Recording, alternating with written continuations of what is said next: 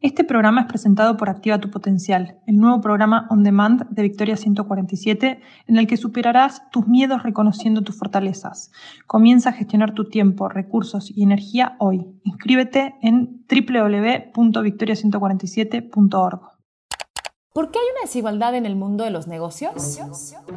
¿A qué problema te enfrentas? ¿Qué te mantiene despierto en la noche? Fue uno de los mejores momentos de mi carrera Sentí que era el momento perfecto para emprender. ¿Y si trabajamos en equipo? Victoria 147, el podcast. Hola, bienvenidas. Mi nombre es Rocío Carvajal y soy directora de emprendimiento en Victoria 147. Hoy está con nosotros Anel Ayet Abdala, diseñadora textil con más de 8 años de experiencia, fundadora y directora de Ayet Abdala y emprendedora Victoria 147. Quisimos invitarle a este episodio porque junto a su marca de máscaras, bufandas, bolsas y carteras hechas de seda pintada a mano con diseños 100% únicos y 100% mexicanos, ANEL promueve una empresa socialmente responsable que contribuye al bienestar de las comunidades indígenas involucradas en el desarrollo de los productos. Hoy es una mujer que impulsa el talento de artesanos e indígenas locales y Wixarica, en su mayoría mujeres. Bienvenida, Anel. Un gusto tenerte por acá. Hola Rocío, muchísimas gracias por la invitación y mil gracias a Victoria 147, a la Academia en general, que me han ayudado muchísimo y me han dado difusión y han apoyado mi proyecto desde que fui a hacer la entrevista para, para emprender con ustedes. Entonces, de verdad, gracias infinitas por estar aquí. Un placer haberte acompañado y acompañarte en este proceso. Eh, sos una emprendedora destacada dentro de Victoria 147 y la verdad que es un placer tenerte hoy en nuestro podcast. Anel, para empezar, contanos un poquito de Ayet Abdala. ¿Cómo hoy se da el proceso de creación de los productos desde las alianzas que construyen hasta la venta final? ¿Cómo es todo ese proceso? Pues mira, eh, me considero una persona muy creativa, muy, o sea, me gusta mucho inspirarme de todo lo que se me presente en el momento. Eh, por lo tanto, siempre que voy a hacer una colección nueva, ya sea de mascadas o de bolsas, primero hago bocetos en cuanto a la inspiración y los motivos que quiero eh, plasmar en cada diseño. Entonces, en cuanto a la parte de mascadas, primero ya boceto, decido las medidas de las mascadas, los colores, bueno, la paleta de color, si va a ser una colección específica, por ejemplo, de elefantes o de flores, no sé, hago los diseños y ya que me convencen unos 10 más o menos, tengo que hacer plotters mandar imprimir todo exactamente a color, como quiero, qué color en cada pieza. Y veo a mis artesanos, que, bueno, los artesanos que trabajan conmigo desde el 2013, ellos son la familia Lemus, Sotero, Ángeles y Cristina, que son cartoneros tradicionales con más de 40 años de experiencia. Eh, para mí es un orgullo siempre destacar esto porque ellos pintan figuras de cartón para museos y se, y se exhiben en el extranjero. Y entonces, gracias a que pintan ahora conmigo en sede, que les puedo enseñar esta nueva técnica, ellos pudieron ampliar también su cartera de productos y ahora tienen más cosas que ofrecer, no nada más la cartonería. Entonces, bueno, dicho esto, ya les, les doy los plotters, exactamente cómo van los colores, aunque también muchas veces ellos están libres de proponer, porque también tienen un ojo para la combinación de colores impresionante. Eh, y ya, ya, entonces, esto es un proceso larguísimo, pintamos con el, eh, por medio de batik, que es bloquear la seda con, con una aguta especial, ellos ya primero la, fijan, luego pintan con pincel, literal cada color es diferente, cada pieza es diferente, me la dan, cuando terminan me la dan, estamos todo el tiempo en constante comunicación, si tienen dudas o algo los voy a ver, tienen su taller aquí en la Ciudad de México, eh, y luego hay todo un proceso enorme de fijado, de color de la seda, de planchado, que no se vaya nunca a despintar nada y que te dure muchísimo tiempo. Y bueno, luego viene toda la promoción en redes sociales y difusión. Tengo una tienda de e-commerce y también vendo en México Tour y en eh, Tienda Futura Colectivo por Bellas Artes. Entonces es definir qué pieza va a cada lugar después. Pero el proceso artesanal lleva mínimo dos semanas en lo que yo diseño, el plotter los veo, ellos pintan, pues de verdad muchísimo tiempo. Y aparte la parte de poner la guta para bloquear la seda y marcar los diseños toma muchísimo tiempo y es algo muy cansado y que tiene que quedar sumamente bien puesto porque un mini error te puede arruinar la mascada porque se va el color por todos lados. Entonces, es muy, muy detallista. Y en cuanto a que, perdón, eh, Anel, pero desde el momento en que crean el producto hasta que llega la venta, o sea, hasta que empieza el proceso de venta, venta ahí pasan dos semanas. No, pasan más. O sea, eso es para que yo me lo den a mí y para que yo tenga las, las sedas ya para listas para planchar, para fijar el color, para que estén ya listas para la venta, pasa como un mes. También dependiendo de cuántas les pida y cuánto trabajo también tengan ellos en cuanto a la cartonería, porque no solamente trabajan conmigo. Pero hasta el momento.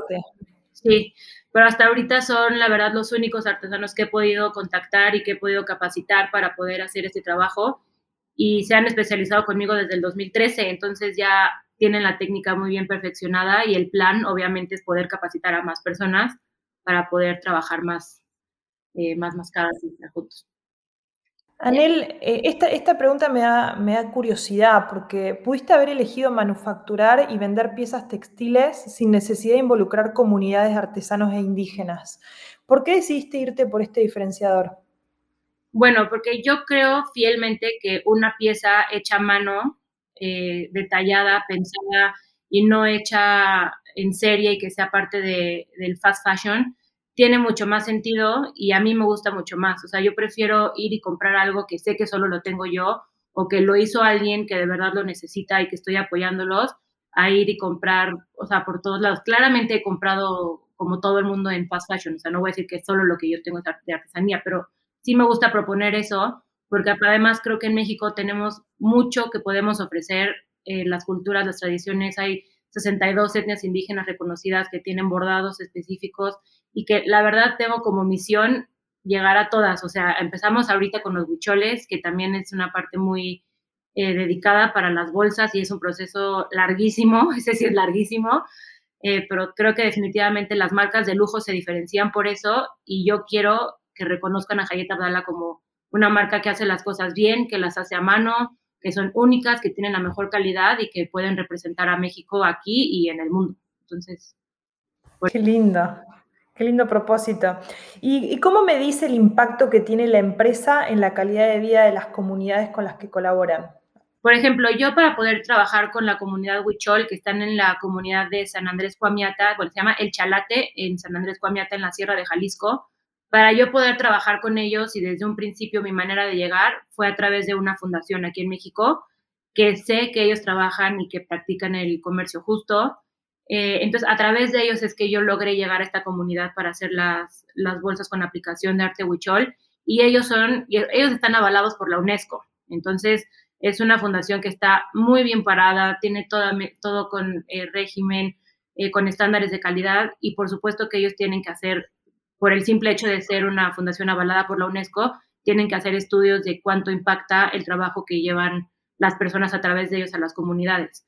Entonces, por ejemplo, la primer colección que hicimos de las bolsas Tajo, eh, ellos me mandaron un reporte que pudimos ayudar de cinco a seis familias. Digo, igual no suena como que es muchísimo, pero para empezar creo que fue un gran comienzo. En su mayoría, el 90% son mujeres y fueron alrededor de 50 personas. Entonces, la verdad me da mucho orgullo poder, nada más con 20 bolsas logramos tener ese impacto eh, creo que podemos hacer mucho más y llegar no solo a cinco familias, sino a toda la comunidad entera, por lo menos del Chalate y muchas comunidades más. Aneli, ¿alguna vez te imaginaste que podía llegar a tener este impacto? La verdad, soy una persona muy decidida y que cuando algo se me mete en la cabeza, mi mamá dice, ya valió, o sea, porque no hay manera de que me detengan y voy y voy y voy y voy hasta que lo logre. Y entonces, desde que decidí emprender hace mucho, hubieron momentos que estuve a dos de tirar la toalla, que dije, no, ya, mejor voy a pedir trabajo y, adiós mis sueños. Porque desde que empecé con, con la familia Lemus a pintar en seda, yo dije, wow, yo quiero ayudar a más personas. No sé cómo lo voy a hacer, pero yo quiero ayudar a más personas. Y justo cuando me metí a Victoria en marzo del año pasado, sí, empezamos una semana antes de que empezara la pandemia, pero a raíz de, de ahí o sea, como que le vi muchísimo potencial, le pude poner pies y cabeza y entonces entendí la manera de cómo llegar a más personas a través del comercio justo y que estuviera todo estipulado. Entonces, sí lo vi, no sabía cómo lo iba a hacer, sé que todavía me falta mucho, todavía no llego a donde quiero, eh, me faltan muchos años de trabajo, estoy segura y consciente de eso, pero pues sí me lo imaginé, solo que ahí vamos, hay que pensar en grande siempre, ¿por qué no? Todos los grandes diseñadores empezaron chiquitos, ¿por qué yo no? No, es increíble lo que estás haciendo, Anel, te felicito, me parece hermoso y sobre todo el propósito detrás, ¿no? Esto tan transformacional eh, que impacta a familias, porque al, final de todo este proceso hay familias impactadas. Y mi pregunta tiene que ver, ¿por qué para vos eh, es importante promover el trabajo a mano y conservar tradiciones para que no se mueran esas tradiciones? ¿Qué hay en, en ese por qué? Pues mira, creo que justo un poquito retomando lo del fast fashion, ya todo lo hacen máquinas, ya todo lo que se te ocurra lo puede abordar una máquina impresionante, pero regreso a lo mismo, en México hay 62 etnias indígenas que necesitan nuestro apoyo, que la misma gente mexicana tristemente muchas veces no valora lo que ellos hacen y les quieren regatear por un trabajo que tomó meses o, quieren pagar mucho menos por algo que creen que no tiene valor simplemente porque no es de una marca reconocida.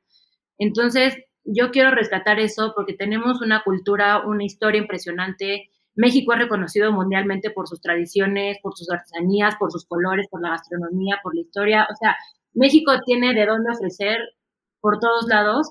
Y yo creo que el hecho de que lo retomemos y que no lo dejemos morir poco a poco, o sea, yo hago mi esfuerzo, hay otros diseñadores que hacen su esfuerzo, arquitectos, todos creo que tenemos que ver en esta lucha constante de que no mueran las tradiciones y lo hecho a mano y pues yo no quiero, o sea, quiero contribuir, aunque sea con un poquito, a que esto siga y que lo que esté en, pues en, mis manos de hacerlo, pues que se lleve a cabo. Entonces, me gustaría o sea, contemplar en futuras colecciones, obviamente, un pedacito de cada cultura, de cada tradición, de diferentes bordados y promoverlo, o sea, y promoverlo aquí y promoverlo en diferentes partes y que la gente vea lo que somos capaces de hacer y que no se muera, porque es impresionante la labor que tiene un bordado un telar de cintura, o sea, cómo, cómo pigmentan las telas con grana cochinilla, o sea, hay de verdad tradiciones que no se pueden morir por simplemente caer en, en, hacer cosas más rápido y más baratas. O sea, no, eso, bueno, me encanta a mí esa parte y creo que tenemos que luchar todos para que, para que siga.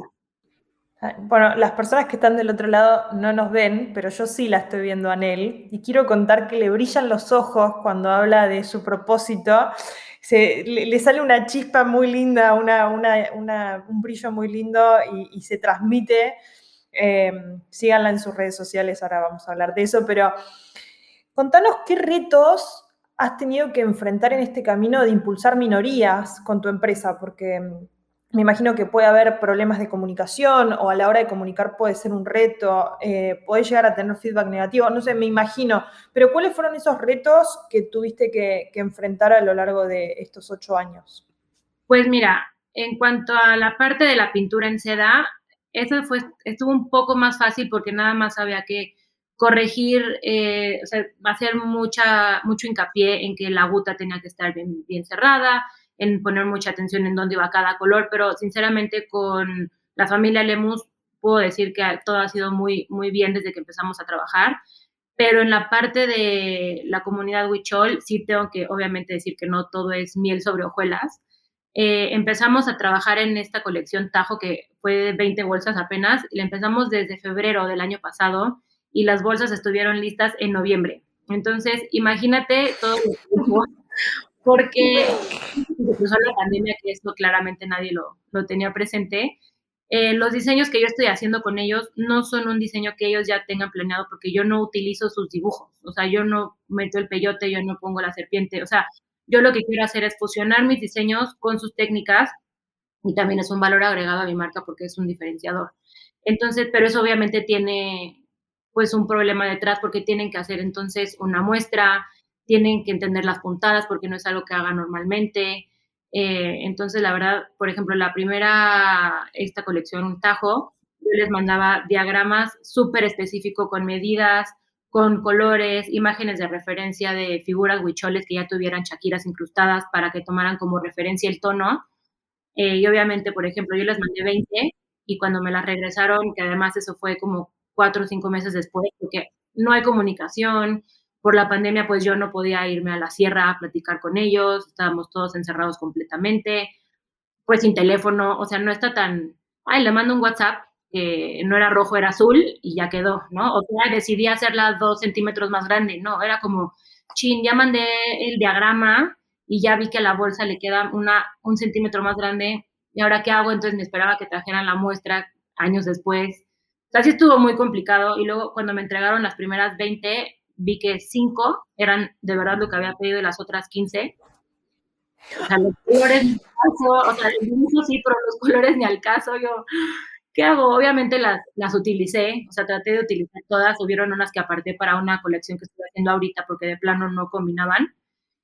Eh, pero sí hubieron unas muy chiquitas, muy grandes. O sea, es muy difícil trabajar con artesanos porque además ellos tienen ya eh, una forma de trabajar de mucho tiempo que no es tan fácil llegar y pedirles algo diferente. O sea, exacto, cuando ya es algo tan de ellos y es algo tan específico, por ejemplo, como el arte huichol, pues ellos ya tienen medidas, cuántas puntadas o cuántas chaquiras van en el peyote chiquito y en el grande y en el nopal, o sea, entonces pedirles de repente figuras geométricas, los, obviamente lo saben hacer, pero es como, pues como aquí no, ¿dónde da, o sea, dónde pongo esto y el otro?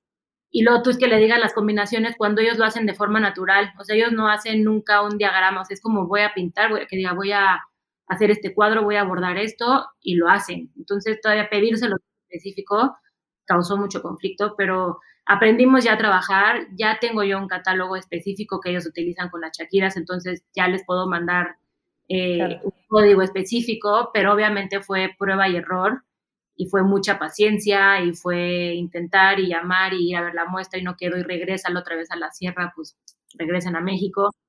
Y pues fueron muchos meses de espera, pero o sea, no es fácil. Y es innovar dentro de una cultura que ya tiene sus propias formas de trabajo, o sea, es la verdad que, es un trabajo muy, o sea, admirable, porque no es fácil cuando ya hay una nomia o hay una forma de trabajo donde uno está entrando eh, para innovar en un producto nuevo que está generado desde hace muchos años con una cultura totalmente distinta. Entonces eso es parte de la innovación de tu, de tu trabajo y de tu empresa y me parece súper lindo que lo estés haciendo con, con, las minorías o con estas comunidades que, que quizás tienen un expertise o un know-how que un poquito cambiado, con un poco de creatividad o con una innovación distinta pueden hacer este tipo de productos que, están buenísimos, ¿no? Sí, exacto. Aparte lo que tienen ya cientos de años practicando y haciendo a su manera, que llegue alguien que además no habla su idioma, porque a través de esta fundación ellos ya tienen traductores que se pueden comunicar con ellos. Hay muy pocos, por ejemplo, Gimme, que es el líder de la comunidad con el que he estado viendo directamente eh, lo de las tiras. Él ahorita justo está en México y con él me puedo comunicar un poco más fácil porque habla un poquito de español. Pero, por ejemplo, cuando nos dieron el reconocimiento como empresa responsable en la segunda Bienal de Arte Huichol, eso no te lo mencioné cuando medimos lo del impacto, pero en noviembre del año pasado nos reconocieron como empresa responsable y nos hicieron parte de la exhibición más importante de arte huichol, que es la segunda Bienal de Arte Huichol, y la hicieron en el Hotel Presidente Intercontinental de México y de Cancún, y ahorita están en Tulum. Entonces ahí ahí pude conocerlos y empezamos en febrero, imagínate. Entonces hasta noviembre tuve la oportunidad de ver las caras de quien estaba detrás, pues de todo mi proyecto, porque no, te digo, no había podido ir con ellos ni platicar ni nada. Y entonces también el lenguaje es una barrera impresionante porque yo le decía, hola Jimmy, ¿cómo estás? ¿Cómo la ves? Eh, muy bonita, pero imposible. Y, también Viviana, ella también está a, a cargo con, con Jimmy. Con ella de plano no logré hablar, eh, se acercaba a mí con mucho miedo, como así, y se tomaba la foto, pero no, no es tan fácil interactuar. Y entonces eso también es un problema muy grande, que si te acercas a las personas correctas o a las fundaciones que ya tienen todas las herramientas para poder trabajar con ellos, pues te lo facilitan un poco, pero sí también es uno, un reto más a todo lo que hay que sumarle, también es un reto más. Entonces, Sí. Bueno, y hablando de retos, el año pasado, bueno, y seguimos, pero el año pasado tuvimos un gran reto, la pandemia. ¿Cómo cambió Ayet Abdala durante ese tiempo y qué acciones te ayudaron a seguir a flote, ¿no? Como eso es un gran, fue un gran reto para varios, para la mayoría de los emprendedores, la resignificación, reinventarse. ¿Cómo, cómo te impactó a vos? 100%. A mí te puedo decir que decidí tomarlo de la mejor manera fue, te digo, justo cuando entré a la Academia de, Victoria.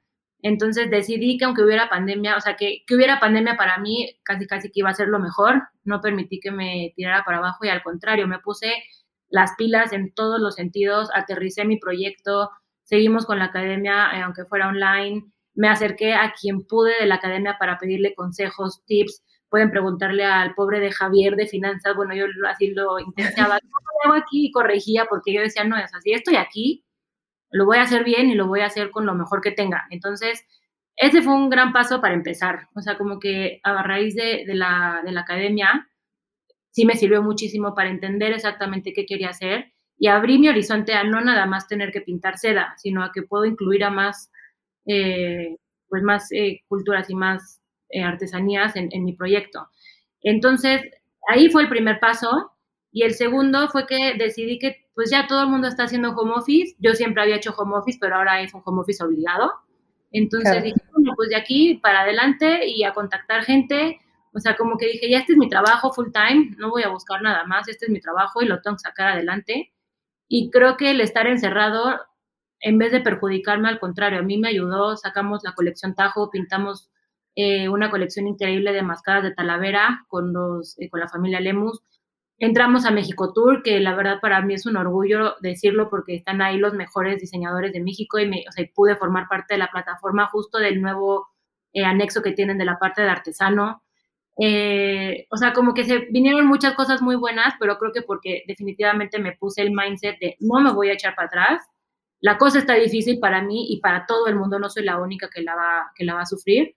Así que de mí depende que esta pandemia sea lo peor que me ha pasado o lo mejor que me ha pasado. Y entonces yo la verdad sí agarré el mejor enfoque, muchas ganas. Obviamente hay muchos, no, o sea, no todo es felicidad, hay muchos días que sí dije, ya, please, o sea, quiero algo seguro a la quincena, ya no quiero esto, adiós. Aquí me quiero este, y firmes. Y entonces a mí la verdad me sirvió mucho, me ayudó a, enfocarme más en lo que quería, en cómo lo quería, eh, te digo, acercarme a personas que pudieran orientarme mejor y a contactar con gente que pudiera estar interesada en mi negocio para venderlo en sus tiendas. Eh, también estamos, te digo, en Futura Colectivo, que es una tienda divina junto a Bellas Artes en Barrio Alameda. Eh, pues fue contactar y decidir que no, pues que la pandemia no me iba a echar para atrás mi sueño de toda la vida y para adelante, enfoque 100%. Entonces, me, a mí me puede decir que me ayudó a, a tomar impulso y despegar. Qué bueno, felicitaciones por esa resiliencia. Me, me parece que hay muchos emprendimientos que lograron resignificarse en la pandemia por un pensamiento como ese, ¿no? ¿Qué es lo mejor que me puede dejar la pandemia en lugar de decir, bueno, qué es lo peor que me puede llevar la pandemia, ¿no? Y ese cambio de enfoque es algo interesante, es cuando empieza, bueno, a, nivel neurociencias empieza a actuar el, SAR, el sistema de activación reticular, donde empezamos a poner foco para que las cosas salgan. Y me parece que este fue tu caso y, y me parece muy meritorio y felicidades por todos esos reconocimientos que venís obteniendo porque me parece súper meritorio, así que felicidades. Muchas gracias. Justo hace poquito un amigo me dijo una frase que me quedó clavada y que ya me la voy casi casi que a tatuar y es cuando quieres algo de verdad, encuentras motivos y razones, pero cuando no lo quieres, encuentras pretextos de, híjole, sí, quería mi emprendimiento y mi marca, pero pues la pandemia. Y sí, pero ya no, no, es como, pues sí, pero yo la quiero y ahí voy. Excusas, totalmente. Em, Anel, ¿y qué sigue para tu emprendimiento? ¿Qué planes o sueños te gustaría alcanzar? Bueno, pues dentro de mi imaginario, donde soy la diseñadora más famosa del mundo, ahorita tengo un acuerdo comercial eh, con la plataforma Musubi. Ellos son una comercializadora, eh, bueno, se, dedican a, al comercio exterior y a llevar productos de México a Europa y viceversa y a todo el mundo. Eh, entonces, el año pasado, también en noviembre, justo firmamos un acuerdo comercial en donde ya mis productos están en su plataforma listos para exportar. Entonces, lo que ellos hacen es encontrarte clientes y darle difusión en Europa. Principalmente estamos enfocados ahorita en Italia, en España y Francia. Entonces, pues esperar ojalá a que pronto salga el primer pedido para llevar los productos para allá. Y también a Canadá, es uno de mis próximos eh, lugares porque probablemente me vaya a vivir ahí en un futuro próximo. Entonces, claramente me pienso llevar mi proyecto conmigo y quiero seguir trabajando aunque esté allá, pero o llevármelo lejos. Y me encantaría, que de hecho ya estoy también en pláticas con algunos hoteles, eh, posicionarlo en México en hoteles boutique en hoteles reconocidos, en playas donde haya mucho turista, porque la verdad lo acepto mi producto también, o sea, lo aceptan mucho y lo quieren mucho más los extranjeros, que tristemente valoran más las artesanías que los mismos mexicanos. Entonces voy para los lugares donde haya mucho turista que pues que lo puedan tener a la mano y que no, que no dependa nada más del e-commerce, sino que lo puedan ver y, sentir. Pues posicionamiento en México es, es la primera fase, pero ahí vamos. Qué lindo. Qué lindo. Anel, y para las personas que nos están escuchando y te quieren encontrar en redes sociales o comprar online, ¿cómo pueden hacerlo? Bueno, tengo mi e-commerce que es www.hayetabdala.com eh, mi Instagram es Hayet-Abdala, mi Facebook Hayet Abdala, nada más. Eh, te digo que también en México Tour tenemos unas piezas específicas, entonces como todo es diseño único, todo lo que yo hago no hay dos piezas iguales, todo lo que vendo en Futura Colectivo es una parte, lo que vendo en México Tour es otra y lo que tengo en mi e-commerce es otro, eh, pero esas son las, por el momento, los lugares donde me pueden encontrar, en LinkedIn también, Hayet Abdala, todas las redes sociales, Twitter, Hayet Abdala también, Por todos estoy presente. Buenísimo, así que les invito, invito a que los que nos estén escuchando vayan a ver sus redes y vayan a ver sus productos porque eh, de verdad que es un producto que tiene mucho amor, propósito e impacto, entonces invito y, potencio a que los que están del otro lado puedan visitar esas redes sociales y ese e-commerce que tiene Anel. Anel, para despedirnos, muchas gracias por tu tiempo. Eh, nos encanta saber que hay emprendedoras allá afuera logrando un impacto importante para el mundo.